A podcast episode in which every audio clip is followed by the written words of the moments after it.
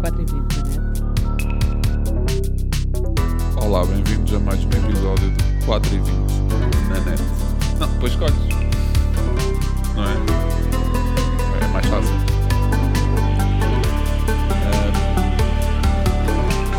Sempre bom começar assim podcast.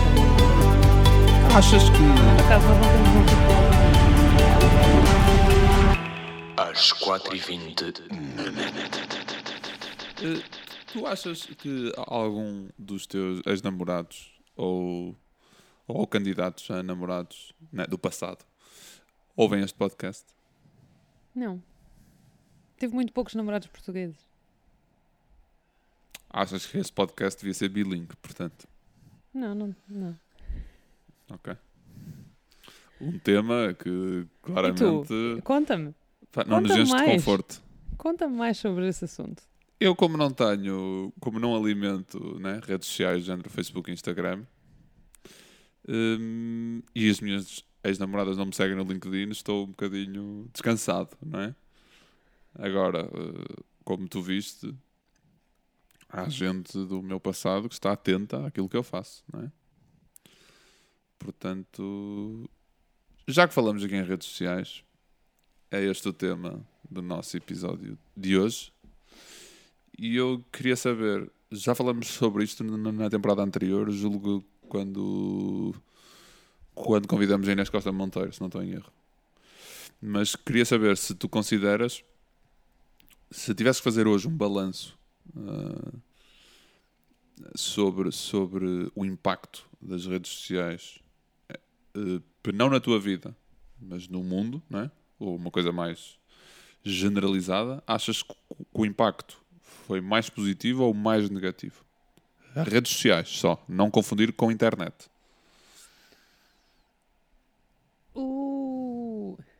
Na, na minha geração, O meu chapéu tem três. bicos. Sim, diria que foi positivo. Na nossa geração, acho que foi positivo. Acho que tá, há questões na, nas gerações a seguir às nossas. mas não achas que isso deriva também da tua própria experiência? Não, acho que está provado que o uso precoce de redes sociais e de, de tudo o que isso implica traz problemas a nível de saúde mental que nós não tivemos porque não, tinha, não estávamos expostos da mesma maneira. Os, os gatilhos não eram os mesmos, as plataformas não eram as mesmas. A exposição que nós tínhamos enquanto eh, miúdos que usavam a internet era, tínhamos um Tumblr ou tínhamos um blog anónimo e fazíamos coisas que nos apetecia partilhar com o mundo, mas que não estavam dependentes da validação de uma audiência. E Eu acho que as redes sociais vieram um bocadinho mudar isso. E então tu deixas de ser quem és e passas a ser a pessoa que achas que os outros vão querer que tu sejas, porque procuras essa validação mesmo que não tenhas noção disso, não é? Sim, sim. Estou completamente de acordo. Aqui Mas estamos a, definir, estamos a definir redes sociais como ah, tipo Facebook, Instagram, LinkedIn, YouTube, Pinterest. O WhatsApp conta como rede social? Eu estava intrinsecamente a excluir o WhatsApp, né? Mas é, mas é uma. É mais uma. É, é- é- acho que o WhatsApp é mais uma app de comunicação, não é? Uhum. Que não tens essa tal. eh, Essa tal interação social tipo, e entre pares, percebes? Ou seja, tu não publicas algo e depois não há pessoas a validar isso ou não, entendes? Isso isso somos nós que não usamos essa. Mas o, WhatsApp tem uma cena de stories também, que tu podes Mas- usar. Mas tu não consegues reagir às, às histórias, percebes? Ok, Tu não consegues dizer gosto disto ou. Percebes? Acho que não podes comentar a. Eu certo. não tenho a certeza do que estou a dizer. Pá, mas lá está, esta questão da comparação é muito válida. Aliás, eu sei, eu tomei a opção de, de abandonar algumas redes sociais porque me via, me via hum, automaticamente arrastado não é? para esse ritual de comparação tóxica. Não, é? Essa valida... Epá, não era tanta validação, era até mais a comparação. Comparação, yeah. E era, e era muitas vezes a ansiedade e a, e a tensão de, de pensar: olha, quero, quero, quero publicar esta foto, sabes? Quero, quero lançar este texto. E muitas vezes pensava, ai, mas como é que as pessoas vão reagir? E aquilo ainda não tinha sido publicado, já era um problema para mim. Já estavas tu a tremer. E já me inibia completamente e ocupava-me espaço mental, tipo, tipo, até que eu dei dois passos atrás e pensei, pá, isto é uma coisa que te deveria, deveria dar gozo, não é? E aí, e aí não é uma crítica tanto às redes sociais, é mais à forma como eu geria a minha relação com as redes sociais, percebes? Ou seja, o que, o que funcionou para mim, né? que foi o sair, não tem que funcionar para os outros, atenção. Mas foi algo que eu reparei, e tu há bocado estavas a falar nisso, essa comparação tóxica, essa validação interpares, e eu também senti isso, e foi, entre outras coisas, o que me levou a, a sair, né? Um... E achas que algum dia vais voltar? Qual é que é a tua relação hoje em dia com acho, as redes? Acho que depende um bocadinho. Sinto falta para algumas coisas, mas falta na medida de. Olha, aquele artista gostava de seguir o trabalho dele, sabes? E se calhar não sigo de forma tão, tão, tão assídua. Mas se algum dia vou voltar, não sei. Pá, depende de como, de como as coisas evoluírem. Eu acho que é muito também uma questão de confiança e de segurança na pessoa que tu és, naquilo que tu queres mostrar aos outros, né? E, e naquilo em que tu, em que tu acreditas. Um, e eu olhava muito para o Instagram como, um, como uma plataforma para encontrar referências tipo, artísticas e publicitárias e, e estéticas até. Só que depois o outro reverso da medalha, que era a parte em que eu em que eu partilhava coisas, era muito penoso para mim. Se algum dia vou voltar, é possível, mas não penso muito nisso. E não, e não me sinto de maneira nenhuma. Eu também nunca fui uma pessoa muito expansiva, mas não me sinto de maneira nenhuma excluído de círculos sociais ou, ou, algo, ou algo parecido, sabes? Não é como ah, basei do Instagram e deixei de estar com pessoas e deixei de falar com pessoas. Não, não sinto isso. Continuas a estar em muitos grupos do WhatsApp? Não, porque eu também sou aquela pessoa que peço pá, não me adicionem porque eu não vou responder, sabes? Uhum. Se estou em muitos, não, acho que estou em pouquíssimos até. E nos que estou, sou um mau membro. Pai, eu tenho, eu tenho uma relação com o WhatsApp ridícula, porque eu não, não sei se alguma vez sentiste isto, mas com o WhatsApp e com tudo, um, tudo nesta área que tem notificações. Hum. Tipo, eu detesto notificações. Eu não tenho notificações para nada. Já também um, não. Mas, imagina, se abro o WhatsApp e vejo montes de gente e montes de notificações num grupo, é mais forte do que eu, mas honestamente, ir lá, só meter o dedo para, para as notificações desaparecerem, às vezes nem preciso de ler, um, para eu ficar menos ansiosa, estás a ver? Aquilo não me faz mal, ou seja, não, não, muitas vezes são um grupo de amigos a fazer piadas uns sobre os outros, não é? E aquilo, eu sei que é um comportamento que não é normal. Tipo, eu não devia estar, a, sabes, a, a, estar preocupada em ter de carregar numa notificação só porque está lá uma, uma bolinha com uma cor que me diz que, que eu tenho 28 mensagens por ler. Mas é algo amplamente batido. Eu até acho que encontrei isso há dois dias, ali num artigo na Fast Company, em que dizia algumas pausas para fazer eficazes quando estás, a, tipo, a, a, quando estás em teletrabalho.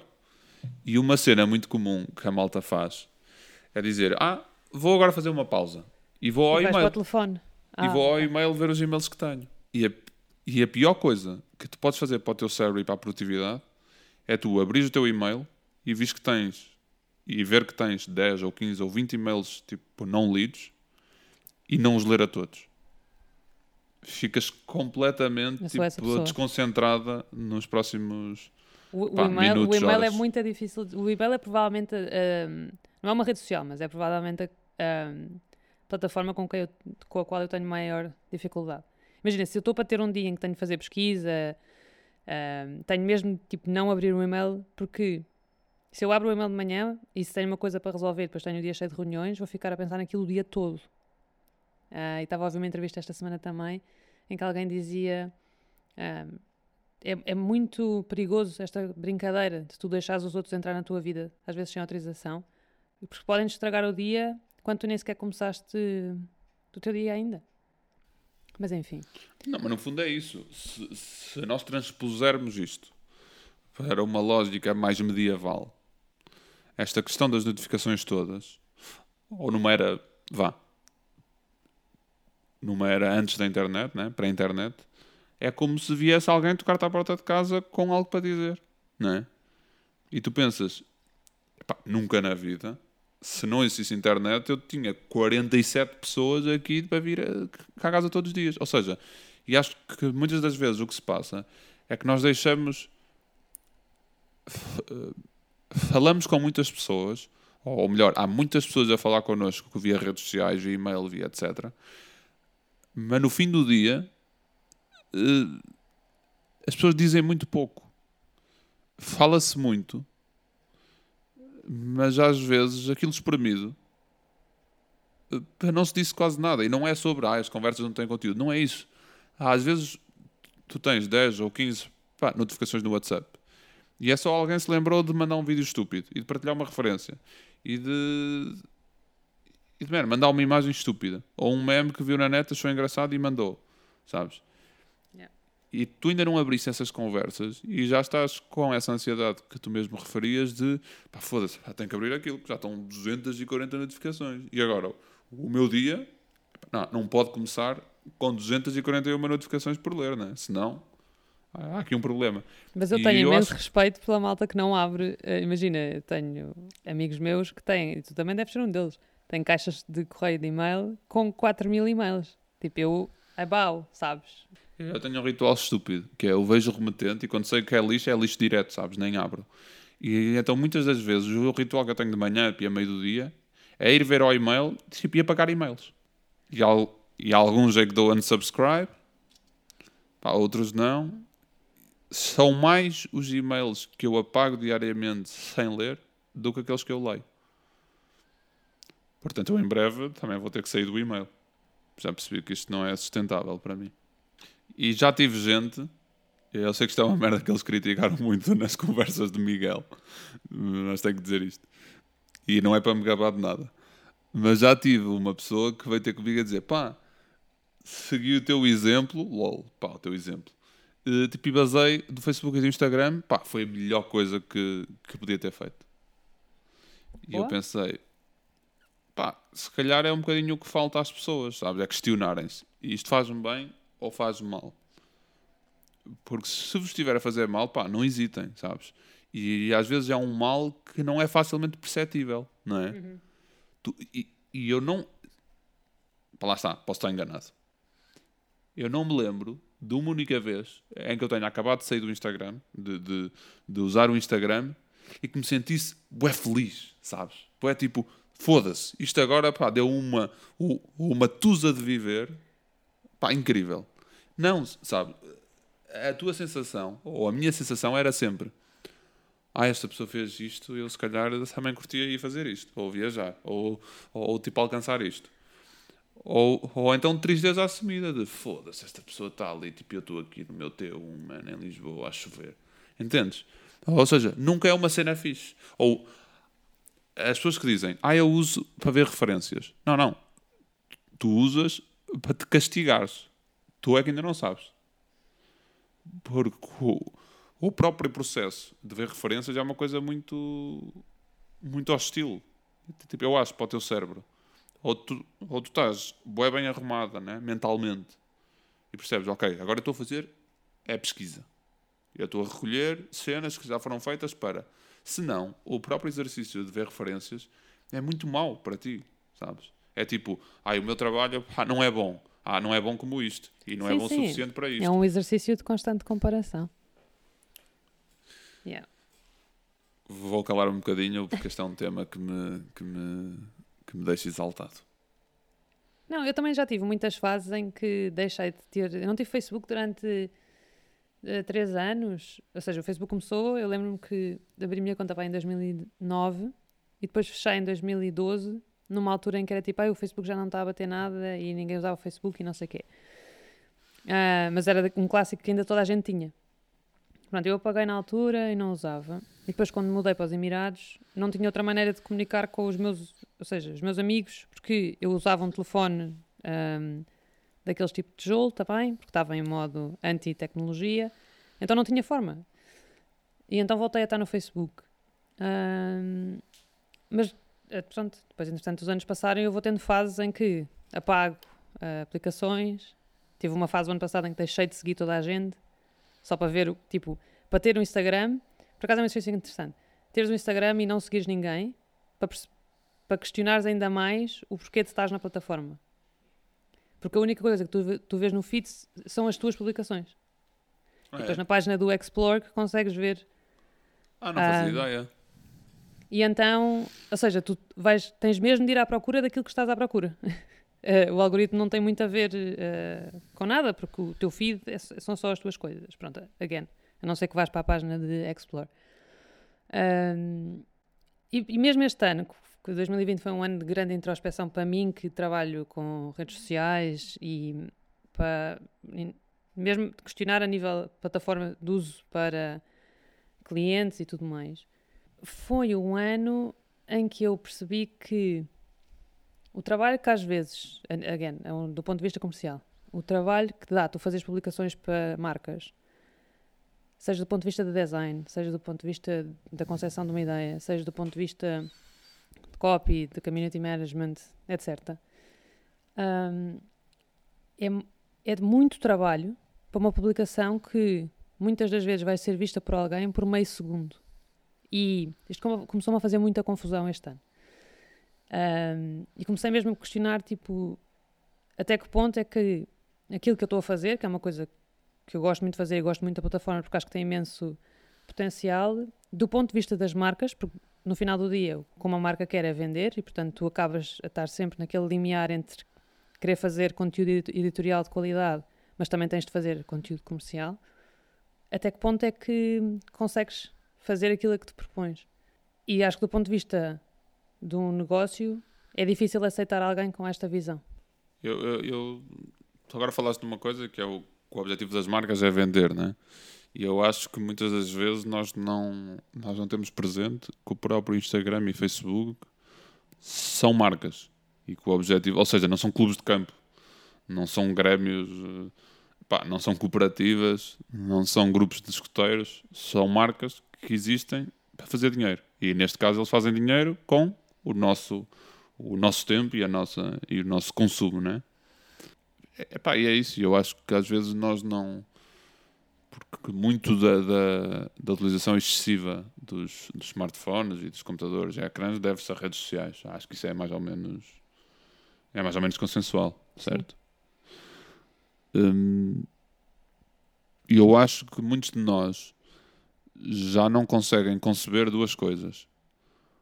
Hum, ir a um sítio ou fazer, fazer parte de uma experiência ou, ou ter uma atividade e não a partilhar, sabes? Porque é como se não tivesse acontecido. Epá, na cabeça delas e no grupo de seguidores delas. Isso e, e, e perceber que se calhar já são mais os momentos que nós vivemos ainda para mais agora durante a pandemia, né, em, que estamos, em que estamos encarcerados em casa, que são mais os momentos que nós vivemos através dos nossos telefones do que aqueles que vivemos somente através dos nossos próprios olhos, experiência, corpo, percebes? E eu acho que isso é uma das, uma das revoluções mais, epá, mais significativas desde que a nossa, a nossa, a nossa raça existe? Porque acho que vai contra tudo aquilo que, que, que, que nos fez chegar até aqui. Porque se, se por um lado as redes sociais servem para tu estares em contacto com outras pessoas, a verdade é que a experiência de utilização de redes sociais é uma coisa muito solitária. Epá, não vale a pena dizer, não, eu estou no Instagram que é para estar conectado às pessoas, certo? Mas tu, quando estás no Instagram, tu estás sozinho a olhar para um telefone. E muitas das vezes até estás num concerto, ou numa exposição, ou numa escola, ou num emprego, rodeado de gente e, e com gente a falar à tua volta, e escolhes estar a olhar para o ecrã. Portanto, eu acho que quando me respondem que não, as redes sociais existem para aproximar as pessoas. É, sim, sim, mas antes disso as pessoas têm que se isolar. No presente. E, e, e na e da realidade, e que se aliar da realidade que as, que, as, que as envolve. E eu acho que isso é que é bizarro. Sim, por acaso nunca tinha pensado nisso nessa perspectiva. Mas tocaste aí num ponto ah, que eu também tive uma, tive uma conversa com uma amiga há uns tempos atrás, que é porque é que tu partilhas as coisas que partilhas nas redes? Ahm, ou seja, eu e tu também, não é? Pessoas que, desde que a internet surgiu, que fazem coisas com a internet, acho que entramos num, num quadradinho de pessoas que, seja o que for que eu fizesse, o, o meu objetivo era expressar-me. Então era fazer alguma coisa com aquilo. Os dois tivemos blogs, os dois tivemos mil tumblers, etc, etc. Eu acho que hoje em dia, com Instagram, Facebook, etc., tu deixaste foi de fazer uma curadoria e de partilhar as coisas que te interessam e que- das quais tu gostavas e, e passaste a partilhar tudo. Porque de repente tudo interessa. Again, porque interessa que as pessoas gostem daquilo que tu estás a publicar, não necessariamente daquilo que tu efetivamente gostas. Ahm, pronto, e questionar porque é que eu tenho esta necessidade, porque é que eu tenho esta necessidade de partilhar, é precisamente porque eu sou assim, isto faz parte da minha natureza eu gosto de me expressar, ou porque estou à procura de, de alguma coisa dentro deste universo. Mas isso eu acho que é uma coisa que veio com a internet e não veio tanto com as redes sociais. Acho que as redes sociais foram potenciar ao máximo, especialmente agora com os stories e tudo mais, isso. Estás com um ar muito sério. Não, estou a pensar. Estou de facto a pensar que não, que não decidiria de outra maneira. Acho que foi. Acho que foi. Mas pronto, malta, isto Acho não é um, um Não é um ultimato. de- Exato. Não. é um podcast mórbido, nem pouco mais ou menos. Ah, acho que há muitas coisas boas a acontecer nas redes, também há muitas coisas más, como tráfico humano e, enfim, esse género de coisas que também acontecem via redes, que as Nações Unidas lançaram os comunicados, se não dão a par, é, é uma cena mesmo, é verdade. Ah, mas também há muitas coisas boas, consegues ter eh, acesso e hum, inspiração de tantos outros lados do mundo, que acho que, como estavas a dizer e bem, noutra altura, se calhar não tinhas de escavar um bocadinho mais a fundo para encontrar. Eu tenho uma pergunta. Já conheceste alguém nas redes sociais? E Já não estou a falar de. Sim, depois conhecer na vida real, sim. Pode ser de amigos também, sabes? Sim, sim, sim. Malta que tu nunca tenhas tido contacto e, e que tiveste o primeiro contacto através das redes sociais e depois. A minha primeira amiga que eu fiz via, re- via redes sociais foi em dois. Não, eu tinha. Ainda estava no secundário, portanto. Yeah. Que era uma miúda de Sesimbra. Pá, pois. Tá, a mãe só podia ser pelas redes sociais, né? Senão havia de ser como. Epá, eu não tenho grande memória disso me ter acontecido. Não te dás a conhecer aos outros. Tens Nas medo. redes sociais, Ah, Estou a brincar, não faço ideia. Não faço, não dou. Nunca fizeste aqueles amigos de internet. Pá, estou-me a tentar lembrar, mas acho que não. Já aconteceu muitas das vezes eu conhecer pessoas no mundo real e depois e, e depois manter contacto via redes Uhum. sociais, né? Mas o contrário, acho que não. É pá, eu tive aquele trauma, não é? Muito cedo. Pá, no Skype de, de achar que andava a falar com o cifrão dos Desert. É pá, não sei se já te contei. E depois fui a um concerto deles, ali perto da minha casa, de onde eu vivia na altura. E no fim, e no fim do concerto eles estavam lá a dar autógrafos e eu, pá, cifrão, lembras-te de nós falarmos e tal do Skype? E ele, não, estás enganado, eu não tenho conta de Skype. E eu, "Pá, como assim? Então nós andamos há semanas a falar e, e tu O- o disseste devia ter contigo agora, depois do concerto. Ele, não, mano, eu não uso Skype. E eu, mas à Paula disse ainda consegui uns autógrafos do Desert. Portanto, Que conseguiste vender a um preço muito bom hoje em dia. Foi um belo Pai, perigo. investimento. Sim, privei com o Angélico antes dele falecer. Que é uma coisa ótima. Epá, não consegui estar com o Dino, mas, mas pronto, também não se pode ter tudo. Olha, hum, personalidade de projetos da semana, vamos a isto? Vamos. Hum. Vamos. Sim, dá-lhe tu, dá-lhe tu. Eu tenho uma personalidade. É Eu um tenho bocado um chata, projeto. mas é bem justificada. Pronto, o meu Justificado. projeto é uma coisa que é um, eh, expectável, diria eu, dentro deste tema, que é um documentário cá na Netflix sobre o uso das redes sociais, que se chama The Social Dilemma. Ironicamente, é um documentário sobre redes sociais que está no Netflix e que casca muito na questão do algoritmo, porém o Netflix também usa um algoritmo e também te conhece efetivamente da mesma maneira, portanto, é, enfim, é muito irónico se pensarmos, ou se virmos o documentário com esta lente. Ah, mas pronto, é um, um documentário muito interessante do ponto de vista de quem já esteve de facto dentro destas empresas. Eu acho que estas teorias da conspiração, ideias que nós temos, que tipo, o algoritmo. O algoritmo ah, blá, blá, blá. Não, tu consegues. O algoritmo é feito para te. ahm, pronto, para que tu fiques nele cada vez mais tempo. E de repente, quando vês pessoas a sério ah, a dizer tipo, não, não, isto era mesmo, era mesmo o meu trabalho, ah, torna-se tudo um bocadinho mais real e um bocadinho mais assustador. Pronto, mas ah, eles mostram pessoas com perspectivas, todas elas que já não trabalham na- nestes cargos, seja no Facebook, seja no Instagram, seja no Pinterest, que são a malta que aparece, e falam do, do ponto de vista político que as redes sociais também têm. Ahm, e da maneira que, o, aliás, o poder que as redes sociais têm em mudar a perspectiva que o mundo tem sobre alguma coisa, obviamente com exemplos do Trump e tudo mais. Ah, portanto, pronto. Ah, eu acho que saiu este ano. Ah, aconselho. É, pronto, aquilo é um meio documentário, meio uma série, porque eles, à medida que vão falando, depois vão mostrando, ah, quase como se estivessem a ir, e ao mesmo tempo mostrando uma, um adolescente a passando por aquelas fases todas. Yeah, give it a go. Está no Netflix. Ahm, eu não trago nada sobre redes sociais. É um bocado desleixo da minha parte. Já, vai já ficar crucificado. Não, eh, eu trago duas coisas: um acontecimento e uma pessoa. Enfim, o acontecimento não é de agora, é de março, mas as consequências só estão, só estão a começar a surgir agora. Que foi aquele caso do, do imigrante pá, morto no CEF. Ah, acho que é lamentável o papel que o Estado pá, não teve né, neste caso. Ahm, e as coisas que estão agora a ser discutidas e debatidas, acho que são, que são todas francamente atrasadas e que e- e que a atuação do Estado português neste, neste tema foi, foi, foi manifestamente má. E como sabemos, há relatos, há entrevistas, há, há testemunhas, e este não é, não é, nem foi um caso isolado. Há outros casos, só nunca tinha morrido ninguém. Mas há malta a ficar com lesões permanentes para a vida, etc. Portanto, ah,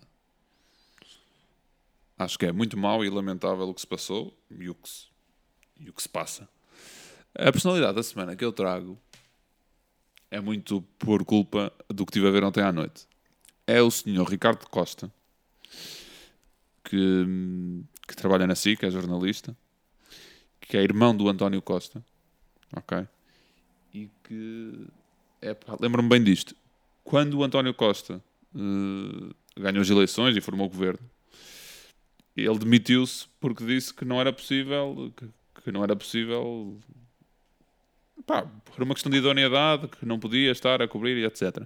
E depois eu não sei se a admissão foi aceita ou não. Mas o que é certo é que ele hoje ainda trabalha como jornalista e, e como jornalista de política. E vi ontem a entrevista ao Marcelo que te mandei em que é ele e o Bernardo Ferrão a fazer entrevista, e eu acho que, que ele teve um papel muito sério e que realmente confrontou o nosso Presidente da República com muita lucidez e com muita clareza, mas sem qualquer tipo de, de receio, sabes? E eu acho que isso é muito o que os portugueses, epá, nesta fase, né, precisam, não só no jornalismo, mas para intervenientes pá, públicos e políticos, que é, é pá, não nos fodam, não é? Tratem-nos com, com frontalidade e com clareza e com honestidade e com, e com seriedade. Acho que é isso que as pessoas querem, não é? Acho que isto é o mínimo que se deve, que se deve fazer. E gostei muito é, de outras coisas, é, de outras peças, de outras entrevistas e de outras reportagens, mas mas achei muito muito epá, muito lúcida a entrevista e as perguntas e as confrontações que ele apresentou ao nosso chefe de Estado Ah, e pronto é só dar um props aí ao trabalho do Ricardinho e, e dizer que, que há bons jornalistas em Portugal Olha, agora E que falaste são muito Ricardo. necessários. Desculpa, falaste em Ricardo, eu vou-te interromper e cortar. Mas também acho que já tinhas acabado o que estavas a dizer. já já Ahm, pá, mostrei Richie Campbell aqui à família.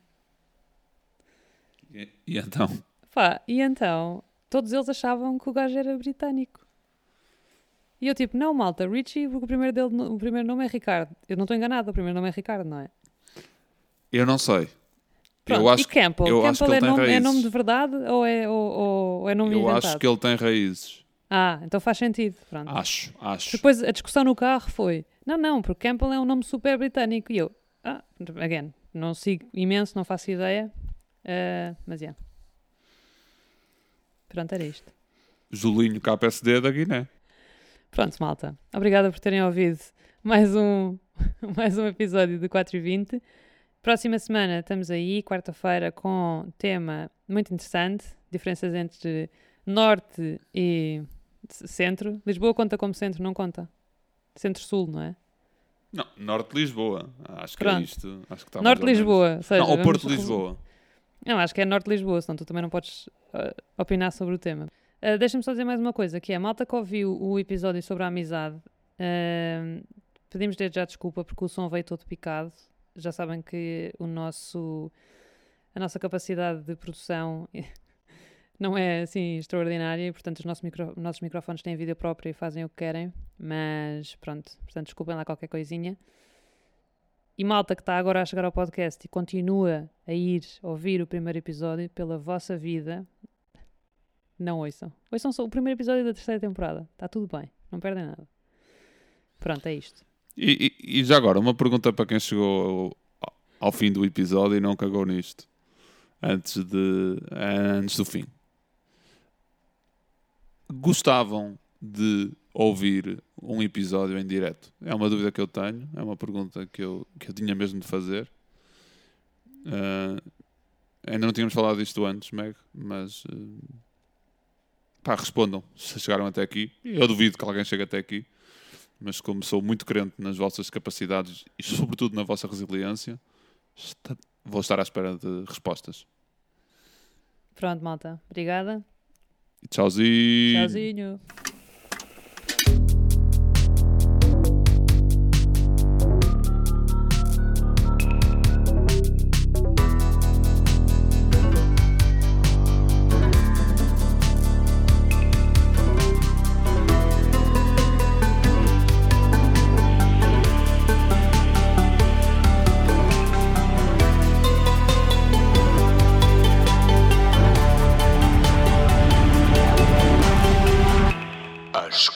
Às